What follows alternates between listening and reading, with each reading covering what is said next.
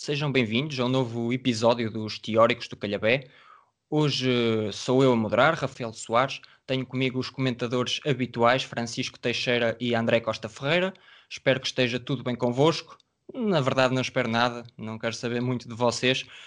Hoje estamos para, aqui para falar de mitos, ou seja, ideias que foram-se perpetuando como verdades praticamente incondicionais ao longo do tempo e que nós entendemos que não é bem assim. Entendemos que, na verdade, são um pouco. passam um pouco como falácias. E já que são expressões que se foram perpetuando ao longo do tempo, nada melhor do que começar com uma ideia que. a, a ideia de um acontecimento que surgiu antes de nós nascermos, até antes dos nossos pais pensarem se querem conceber-nos. Portanto, comece por ti, André. Bem, olá a todos. A minha, o meu primeiro mito, o meu primeiro uh, chavão é a ideia. Eu não queria alongar muito nisto, até porque, como o Rafael disse, nenhum de nós era, era vivo, mas uh, temos uh, algum conhecimento uh, em particular desse Mundial. É de a ideia de o Maradona ser o único jogador relevante da Argentina em 86 e que, e que ganhou esse Mundial sozinho. Por muito influente que o Maradona fosse, e era, e era claramente o melhor jogador e o mais influente dessa equipa, não há nenhum jogador que consiga ganhar o que quer que seja uh, sozinho. Dessa equipa há uma série de outros uh, jogadores, uh, uns que dispensam apresentações, o caso do, do, Daniel Passarella, que é ainda hoje considerado um dos melhores defesas de todos os tempos, também o caso de, de Jorge Valdano, mas depois há uma série de outros nomes que acabam por. Nós não os conhecemos tão bem, mas basta um, um vislumbre muito rápido pelas suas carreiras para perceber a importância que tiveram nas suas equipas e, e, e nas suas conquistas. Nomes como o Sérgio Batista, Ricardo Bocchini, Jorge uh, Butchuraga, uh, Nelson Clausen, Ricardo Giusti e Oscar uh, Ruggeri tiveram carreiras relativamente longas pela Argentina. Todos ganharam, uh, muitos deles em conjunto, inclusivamente Copas Américas, Copas Américas, desculpem, Copas Libertadores, uns anos antes, e portanto, pronto, acaba por ser injusto para todos estes nomes, para todos estes jogadores, dizer que o Maradona venceu sozinho. É preciso dizer também que, por exemplo, na final a Argentina ganha 3-2.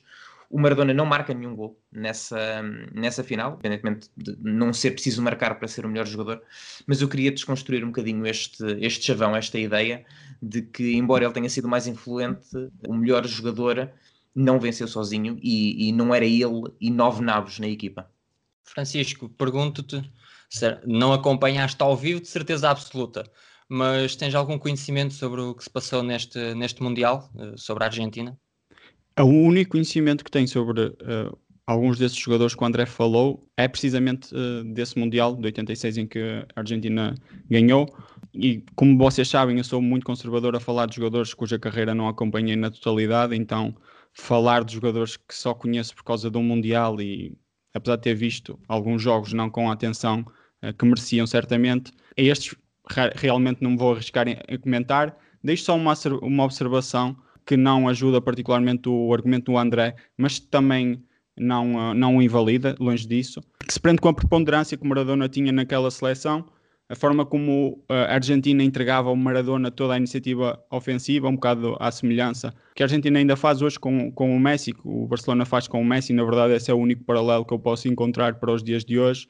Na altura não havia tanto não havia, havia mais espaços, as defesas não estavam tão bem preparadas, diria eu, mas, eh, mas havia muitas marcações individuais e nem isso, nem o facto de Maradona nem sempre estar na melhor posição, nem sempre estar. Eh, às vezes estava simplesmente desgastado por causa de ser um foco tão, tão grande do jogo do Argentina, às vezes até distraído, e nem isso impedia essa cultura de dependência que existia do Maradona, isto dos, dos jogos que vi desse Mundial em cassete. E por isso acho que, embora compreenda a tese do André e esteja inclinado a concordar com ela, acho justo aquela ideia muito nacionalista dos argentinos que o, que o Maradona os tenha levado ao, ao título por causa da responsabilidade ofensiva que tinha. Na verdade, eu, eu também tenho muito pouco conhecimento sobre o que se passou nesse Mundial. Na verdade, mesmo com talento individual, Maradona podia carregá-los sozinho, na mesma, podiam outros jogadores estar desinspirados, mas olha, como Messi faz, fez durante algum tempo no Barcelona, por exemplo, em que havia muita qualidade individual, mas muitas vitórias surgiram por causa do talento de Messi. Neste caso, pelo que fui lendo, há de facto esse, esse mito de que Maradona carregou sozinho, mas também pelo que fui lendo, parece-me que houve jogadores de facto muito importantes, como Valdana, como Passarela, como disseste, portanto, não quero de todo dar qualquer argumento e dizer que tenho razão, mas também me parece, pelo que conheço, que não foi bem assim, que Maradona não carregou, não ganhou aquilo sozinho, de facto. Houve um gol, certamente, que foi ele que o fez sozinho, não é? Sim, sim, o mais lendário, mas de resto também estou inclinado a, a aceitar aqui o, o mito do, do André. Francisco, passo para ti, para um jogador bem mais conhecido por todos nós. Espero que os fãs dele não desliguem nesta altura. Cristiano Ronaldo, não é? É desta vez sou eu a bater nele e não o, o nosso André, a.k.a. Cristóbal Soria português. Há uma Ninguém ideia que... sabe quem é o Cristóbal Soria? Então, sabem quem és tu? Não, mas mais facilmente acompanhando-nos sabem quem eu sou do que ele. Acho que podes pelo menos explicar quem é. Ah, o Cristóbal Soria, Soria é também ele um mito do, do Xiringuito, que é um programa que se proliferou na internet espanhola, que agora também passa na, na televisão, uh, canal aberto, uh, talvez, não sei, não tenho certeza, uh, e é conhecido pelo seu ódio ao Real Madrid e também em particular ao Cristiano Ronaldo. O André é um pouco isso aqui neste programa, eu também o ajudo às vezes, e neste, é, este é o caso. Vou falar sobre um mito que se propagou acerca do Cristiano Ronaldo, que é o facto de ele ser um jogador completo. É uma coisa que me faz muita comissão, porque não é verdade, naturalmente, e reduz o futebol à motricidade dos jogadores. Faz lembrar um bocado aquela ideia do mundo bidimensional, entre aspas, que nós temos no FIFA e no PES, em que, como somos nós a tomar as decisões, como somos nós responsáveis pelo, pelo diferencial da visão, do controle emocional, nós queremos é gajos rápidos, nós, nós queremos é gajos fortes para, para, para, para, jogar, que são, os nossos, são essas características as nossas maiores aliadas nesse jogo mas no futebol não é isso que se passa. Então, uh, mesmo que acho que o Ronaldo até está longe de ser um futebolista perfeito técnica e fisicamente, e já agora também não acho o Cristiano Ronaldo um jogador burro, mas acho que essa mentira se torna evidente quando nós falamos do, no lado estratégico do jogo em que o Ronaldo não é especialmente competente.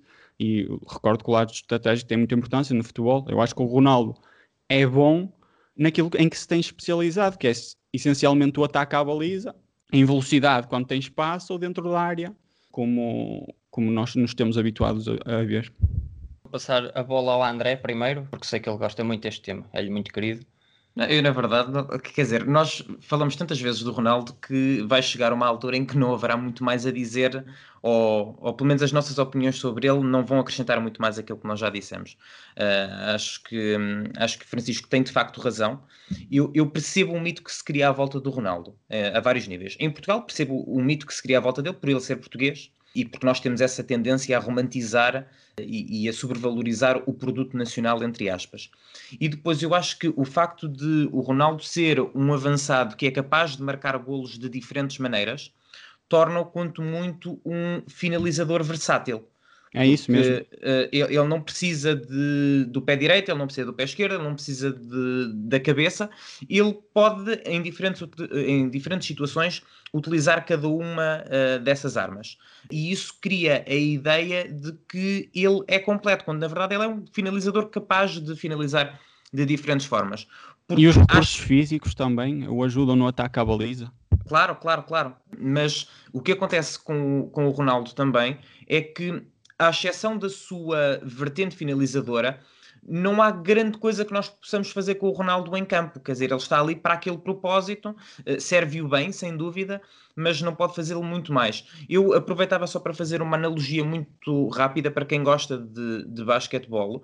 Existe na, na NBA um clube de elite que se chama uh, 50, 40, 90, que são os jogadores que atiram pelo menos a 50% de lançamentos de campo, 40% de lançamentos de 3 e 90% de, lices, de lances livres.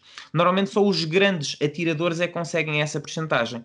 Dizer que o Stephen Curry, que é provavelmente o melhor atirador de todos os tempos e um dos membros de elite desse clube dos 50-90-40, ou 50-40-90, dizer que ele é mais completo só porque consegue atirar de mais zonas do campo e ser mais versátil a finalizar, mas dizer que ele é mais completo que um LeBron James que faz absolutamente tudo em campo é, é, é pronto, é ridículo, não, não, não vejo ninguém a fazê-lo.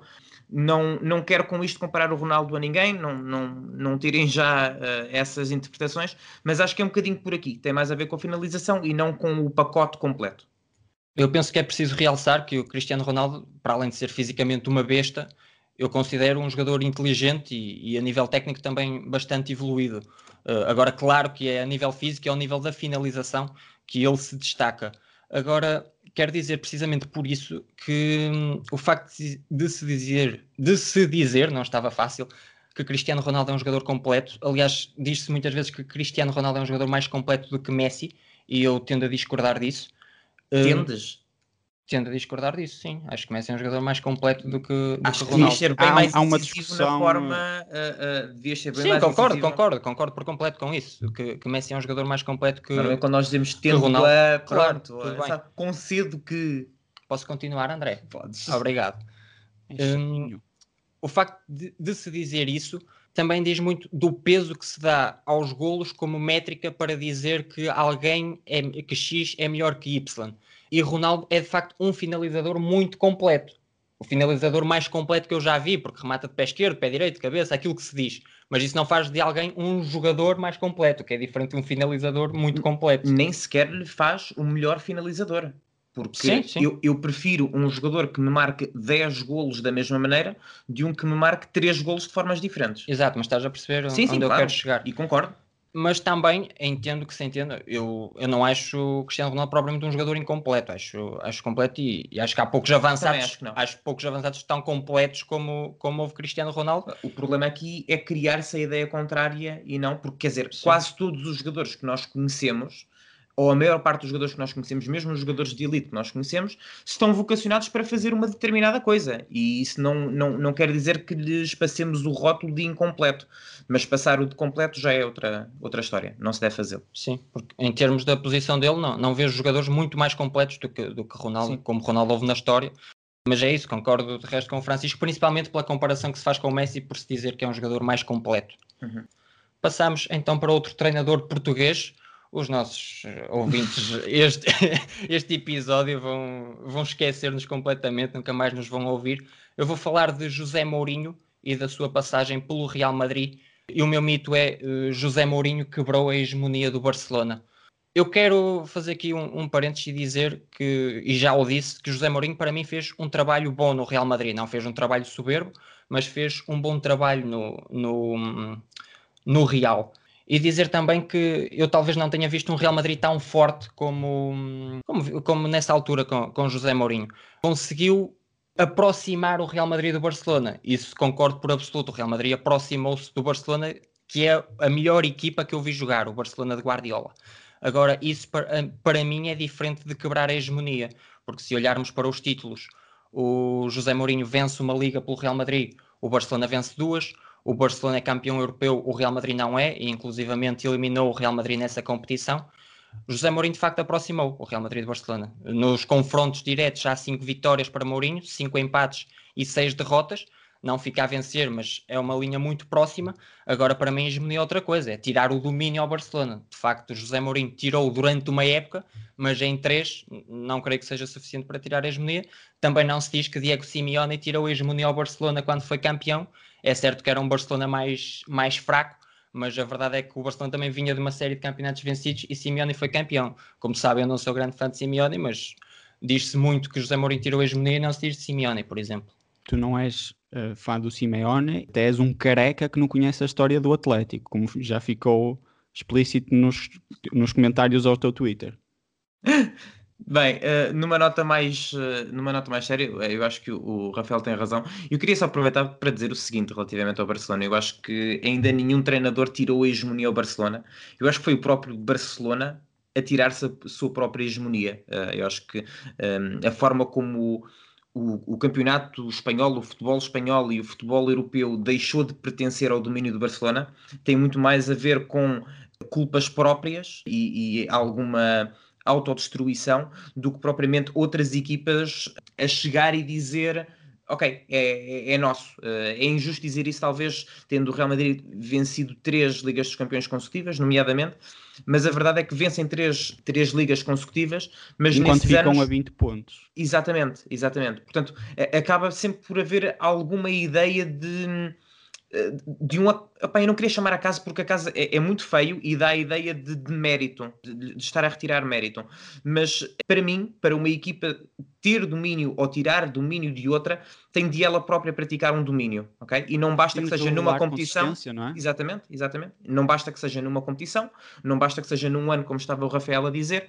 Uh, e portanto, eu acho que foram os tiros nos pés uh, do Barcelona que foram dando aqui e acolá chances aos outros, eh, à exceção da Europa, pronto, que há, já alguns anos que, que, o Barcelona, nos anos prometendo mais, noutros anos prometendo menos, mas não parece estar ao nível das grandes seleções. Eh, eu comentava no outro dia com o Rafael uma, uma coisa curiosa, é que eh, na maior parte dos anos, e isso acontece desde que o Barcelona ganhou em 2015 a Liga dos Campeões, dá a ideia que no ano seguinte vai ser aquela equipa a dominar. Nós ficamos sempre com essa sensação. Quando Messi, Soares e Neymar ganharam aquela Liga, nós achamos, epá, pronto, quem é que os vai conseguir tirar? Quando o Liverpool ganhou há dois anos a Liga dos Campeões, epá, ninguém vai conseguir parar este Liverpool. Uh, neste momento temos essa sensação com o Bayern de Munique, mas nenhuma equipa tem sido forte o suficiente para internamente e na Europa conseguir durante 4, 5, 6 anos manter-se ali em cima, em cima, em cima. Agora voltando ao Mourinho e relativamente à passagem dele no, no, Real Madrid, acho que estatisticamente o Rafael resumiu muito bem. Agora só queria dar um bocado de contexto uh, e realçar que uma das ligas que ele perdeu, a última, no terceiro ano, Mourinho no Real Madrid, foi contra um Barcelona cujo treinador era o Jordi Roura, que era o terceiro homem de Guardiola e não perdeu essa liga por 3 pontos ou 4 pontos. Perdeu-a com alguma margem para o final do campeonato. Eh, no fundo, o que eu acho da passagem do Mourinho no Real Madrid é que trouxe uma, uma maior competitividade à equipa, teve bons momentos, mas uh, criou tensões indesejadas e acabou por deixar o clube num estado decepcionante, consideradas as expectativas que, que, o, que o Mourinho, que o estatuto do Mourinho davam à, chegada. Eu vejo, na verdade, um pouco mais do que isso do José Mourinho. Sei que fui eu que trouxe isto, mas eu acho que o José Mourinho fez de facto um, um bom trabalho no, no, Real Madrid. Ah, tu tens dois treinadores muito bons, um há de perder, e os dois eram os melhores do mundo na altura. Portanto, para mim foi, foi um bom trabalho. Há de resto um mito que se cria, que é o. Um mito, não, uma ideia para, para dar força a este mito, que hum, o José Mourinho, quando venceu, o Barcelona tinha vencido três campeonatos consecutivos. Epá, está bem, mas um foi já com José Mourinho no comando do Real Madrid, portanto também acaba por ser de mérito do José Mourinho, pelo menos um deles. Portanto, é isso, não parece que estamos os três de acordo. Se calhar podemos passar para outro tema. José Mourinho, que brilhou na Série A ao serviço do Inter, venceu a Liga dos Campeões. E faço essa passagem para falarmos da Série A. O André tem aqui uma ideia que já tem batido nela, penso que já falou aqui num, num episódio, portanto, podes avançar. Pois a, a, ideia que, que há da Liga Italiana é que é uma liga muito defensiva, onde é mais difícil marcar golos. E pronto, eu não sou jogador da bola e nunca joguei na Liga Italiana ou em qualquer outra liga, mas pelo menos olhando para os números, esse não é o caso, eh, sobretudo nos últimos anos. Eu desta vez preparei-me para o programa, Francisco. É também? E, e, é verdade. Eu desta vez preparei-me para o programa e fiz um levantamento de desde 2000 2001 dos golos por jogo marcado em cada uma das cinco principais ligas. Liga Alemã, a Liga Espanhola, a Liga Francesa, a Liga, a Liga Inglesa e a Liga Italiana. Ora, eu acho que a Liga Alemã está num, está num patamar completamente diferente. É a única destas ligas em que todas as edições foram disputadas a 34 jogos. Não sei se isso é relevante, se não, para a média. Mas pronto, as equipas disputam menos jogos, mas apenas por duas vezes a Liga Alemã não liderou o ranking de golos por jogo, sendo que numa dessas edições é este ano e, portanto, as coisas podem mudar até o final da época. E em ambas essas épocas, quem acaba por liderar é a Liga Italiana. É consistente na Alemanha acontecer uma média superior a 3 golos por jogo. Apenas uma ou outra liga consegue atingir esse, esse registro no final de uma época, que é a Liga Italiana. No ano passado houve 3,04 golos por jogo. Depois, Apenas por uma vez a Liga Italiana foi a última destas, a última destas ligas a nível de ranking. Normalmente é a francesa que tem menos golos por jogo. Mas o paradigma mais interessante prende-se com as últimas cinco temporadas. Eu já estou a incluir esta, em que estamos, mas nas últimas cinco temporadas, e eu acho que é, é essa a tendência. Portanto, é possível que a determinada altura a Liga Italiana tenha sido de facto defensiva, tenha sido de facto mais difícil marcar golos e tenha sido um bocadinho a imagem daquilo que nós associamos à seleção italiana e essa é uma grande diferença na minha opinião. Mas então, nestes últimos cinco anos, a Liga Italiana lidera por duas vezes estas cinco ligas em golos por jogo, fica uma vez em segundo lugar e fica uma vez em terceiro. Na outra, partilha o quarto lugar, ou o último lugar, empatado com um, a, Liga, a Liga Inglesa, a Premier League.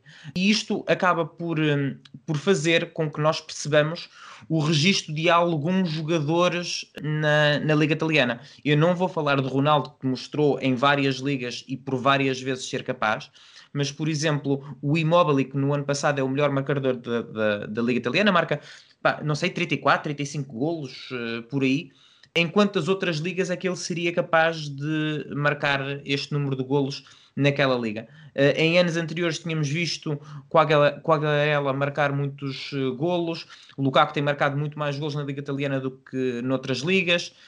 Ajudem-me com mais nomes se, se souberem. Zeco. Zeco, por exemplo, existe um, reju um rejuvenescimento de uma série de jogadores já em fase adiantada ou tardia da, da carreira. O próprio Icardi não está em, um, em França numa equipa que tem um fluxo muito grande de gols. Também é verdade que os tem de repartir por outros, uh, por outros jogadores. Uh, e é mais Exatamente, pronto. Mas isso também demonstra um bocadinho do, do, da qualidade da, da liga. Mas o Icardi tinha marcado 30 e tal golos. Vai ser difícil para ele marcar mais do que 23, 24, 25 noutra liga. E, e acho que chega de, de, falar da liga italiana com este chavão de ser defensivo, de ser muito difícil marcar golos. Não, é o contrário. Nesta altura, é das mais fáceis ligas para se concretizar. Isto quando o André se prepara, de facto, é diferente só uma su sugestão, em vez de chega, diz basta. Hoje em dia pode dar aqui alguns conflitos. Mas é, é isso, André. É, é uma, uma ideia que se prende mais com o passado do que aquilo que se vê hoje em dia. Tu falaste muito bem das estatísticas recentes. A, Ital a Liga Italiana tem crescido em termos de média por, por, de golo por jogo portanto, todos os argumentos que hum, defendem que a Liga Italiana continua a ser uma, uma liga defensiva acabam por cair por terra com, com, esses, com essa estatística que apresentaste. Eu acho que o, que o André tem, tem toda a razão no que diz, só fazendo um pouco o papel de advogado do diabo. Os números podiam, podiam ser um pouco mentirosos se houvesse duas ou três equipas a elevar demasiado a média não parece que seja isso que é, acontece, é o que acontece na... agora com a francesa e, e é o que tem acontecido com, com a espanhola, com o, com o Barcelona e o Real Madrid. E é precisamente dar esse exemplo.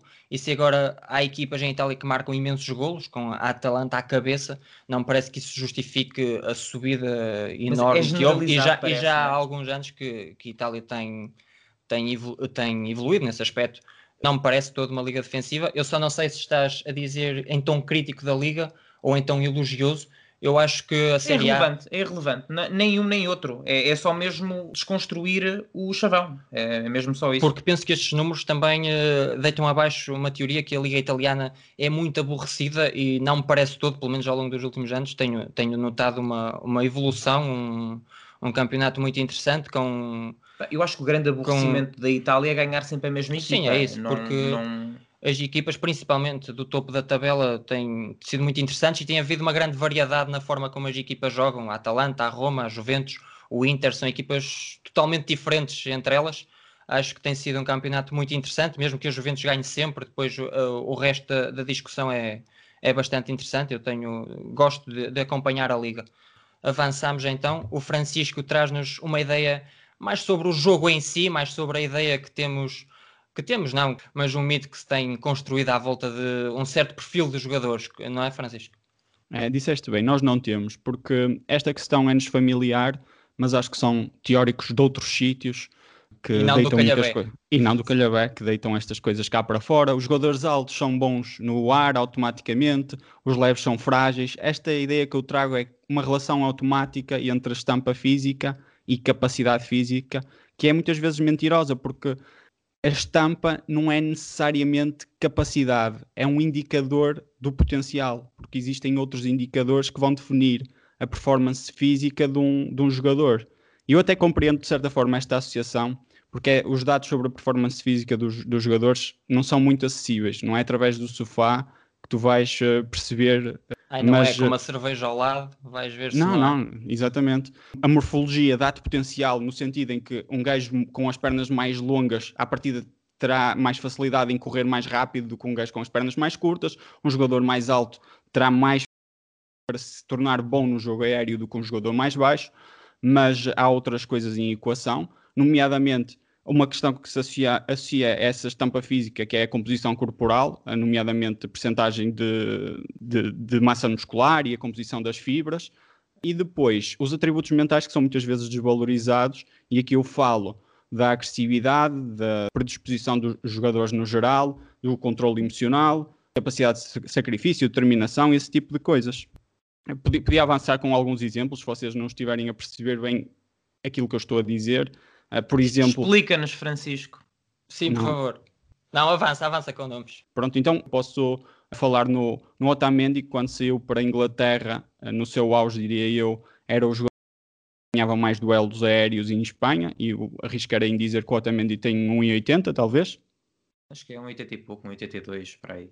Definitivamente não é um jogador alto para a posição que ocupa e para os jogadores com quem tem de batalhar no ar.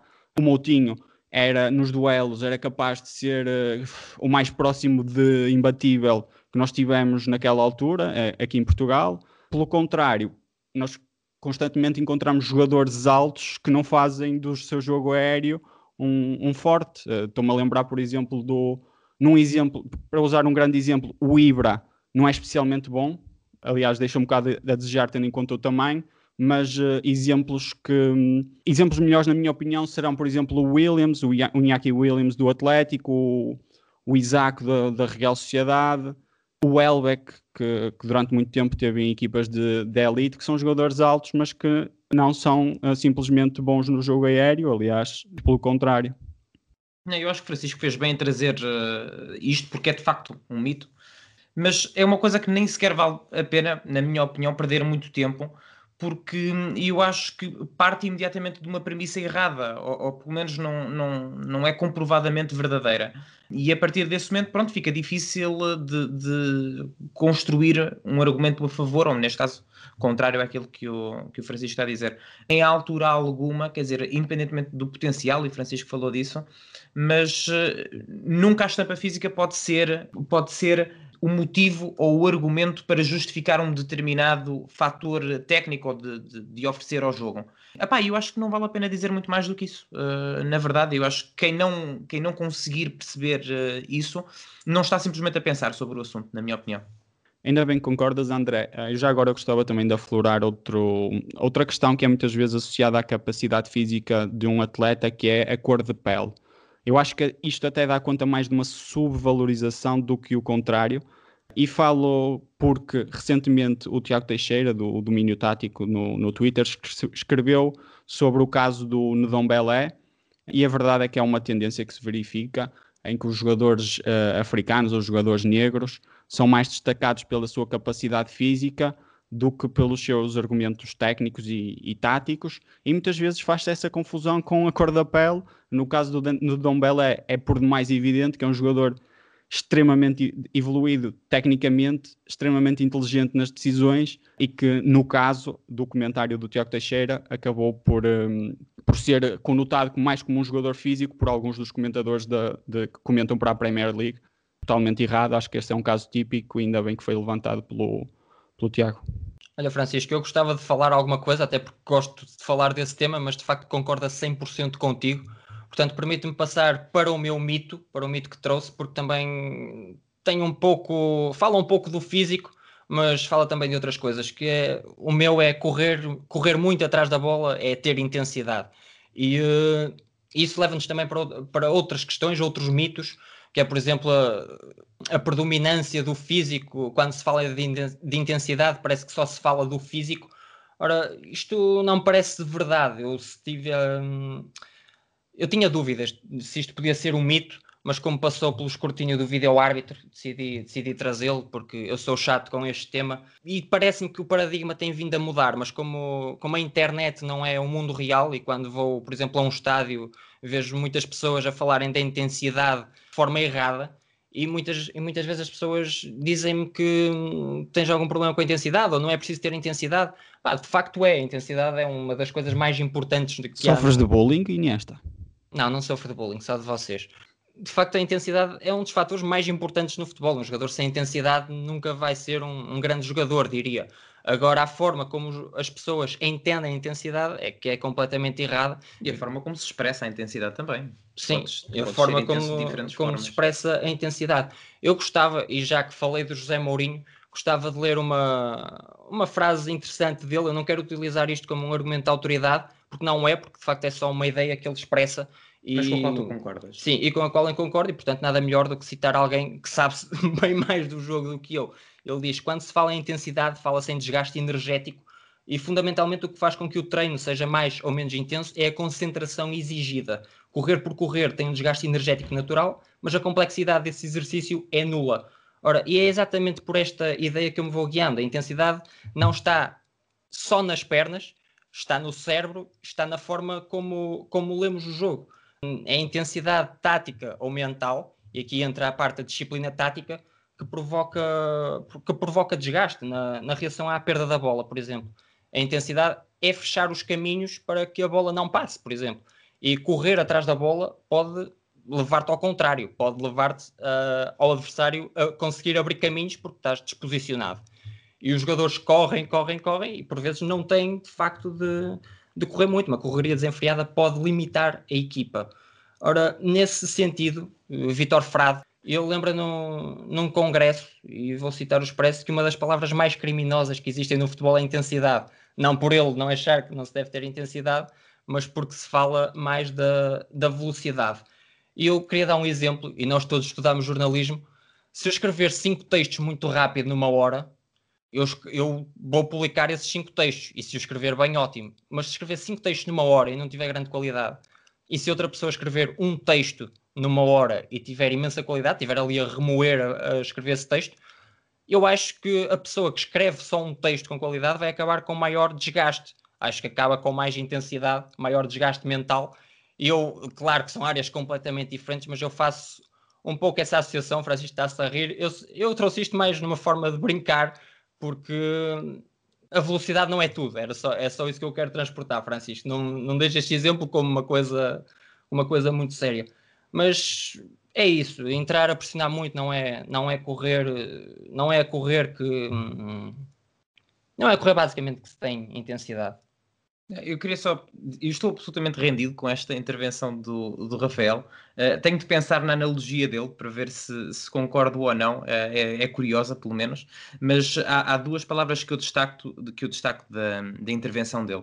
É uma a concentração do jogador e outra a disciplina. E é sobretudo a disciplina que eu acho que, que distingue a intensidade da falta de, de intensidade. Mas dou-te os parabéns, Rafael. Não tenho absolutamente nada a acrescentar, concordo com tudo o que disseste. Obrigado, fico feliz. Eu não, não... Podias explicar melhor, André? Esta questão da disciplina que distingue a intensidade da falta de intensidade. Não, uh, eu, eu não preciso de explicar, o Rafael Felo falou a certa altura da forma como tu lês o lance. Epá, e todos nós conseguimos correr desenfreadamente sem estar a pensar naquilo que estamos a fazer. E sem ter, às vezes, um propósito, que não seja correr atrás da bola. Ok?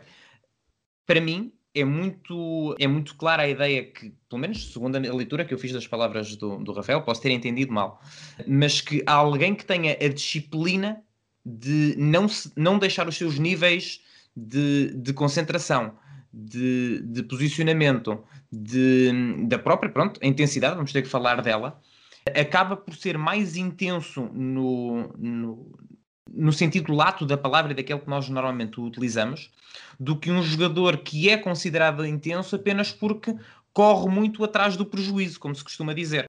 Ok, pronto. É, se calhar mais no sentido escrito que nós aplicamos que, aqui que o Rafael ao quis, uh, foi isso que quiseste dizer? Sim, sim, sim. Pronto, okay. então no sentido que nós aplicamos aqui ao futebol, nesse caso no sentido estrito, é que trazemos a, para aqui essa intensidade mental, não é? relativamente à intervenção do Rafael, acho que a analogia é de facto complicada, não sei se é possível transportá-la para o futebol, mas reparei que falaste no Vitor Frade, portanto já estamos a, a, subir muitíssimo o nível do nosso programa e de facto, tal como o André não tem muito a acrescentar, mas tenho uma curiosidade grande que é saber em que jogadores te lembraste quando pensaste nesta ideia. Olha, eu lembro-me, não me lembro de médios mais intensos do que o Xavi e o Iniesta, por exemplo.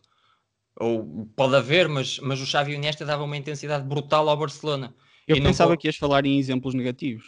E nunca os vi. Ah, sim, posso, posso falar sim. Não, eu também, por acaso. E posso, posso até dar uh, uma comparação. Porque a intensidade não é só sem bola, e fala-se da intensidade sem bola, eu acho que há intensidade também com bola, podes dar intensidade, e muitas vezes o que interessa não é o jogador correr, é a bola correr. E eu lembro-me de dois jogadores completamente diferentes que jogaram no Sporting, e falo do Nani e do Capel. E eu pergunto qual dos dois jogadores era mais intenso, porque o Nani com bola parava, muitas vezes, temporizava, mas eu acho que mesmo ele parado podia estar, eh, podia preparar-se para uma ação que levasse, levasse a equipa a ter uma, uma jogada intensa, a, a ter intensidade, porque lá está, falamos de intensidade mental e muitas vezes é necessário temporizar para poder, para poder eh, a equipa fluir o seu jogo. E vemos jogadores a correrem desenfreadamente com ou sem bola, e dou este caso, por exemplo, do Capel, porque era muito aplaudido e o Nani muitas vezes assobiado quando temporizava, e uh, o Capel não via a dar intensidade. E já que falei no Xavi e no Iniesta, por exemplo, posso dar exemplos que tiveram aqui em Portugal, por exemplo, Bataglia, pelo menos na última fase de, de, do seu percurso no Sporting, não dava qualquer intensidade e nós víamos-lo a fazer piscinas e com essas piscinas, muito aplaudidas, desposicionava por completo a equipa Portanto, lá está, é um exemplo. Correr não é correr muito não é não é propriamente sinónimo de intensidade. Que neste caso eu acho que concordo mais, não é a intensidade que nós procuramos do que não é a intensidade de todo. Eu continuo a achar o Bataglia um jogador intenso, agora cometia muitos erros em nome dessa uh, intensidade apregoada por, uh, por muita gente. Eu falei da última fase da carreira dele, da, da carreira não, do, do percurso dele no Sporting. Então, será justo dizer então que existe uma intensidade positiva e uma negativa?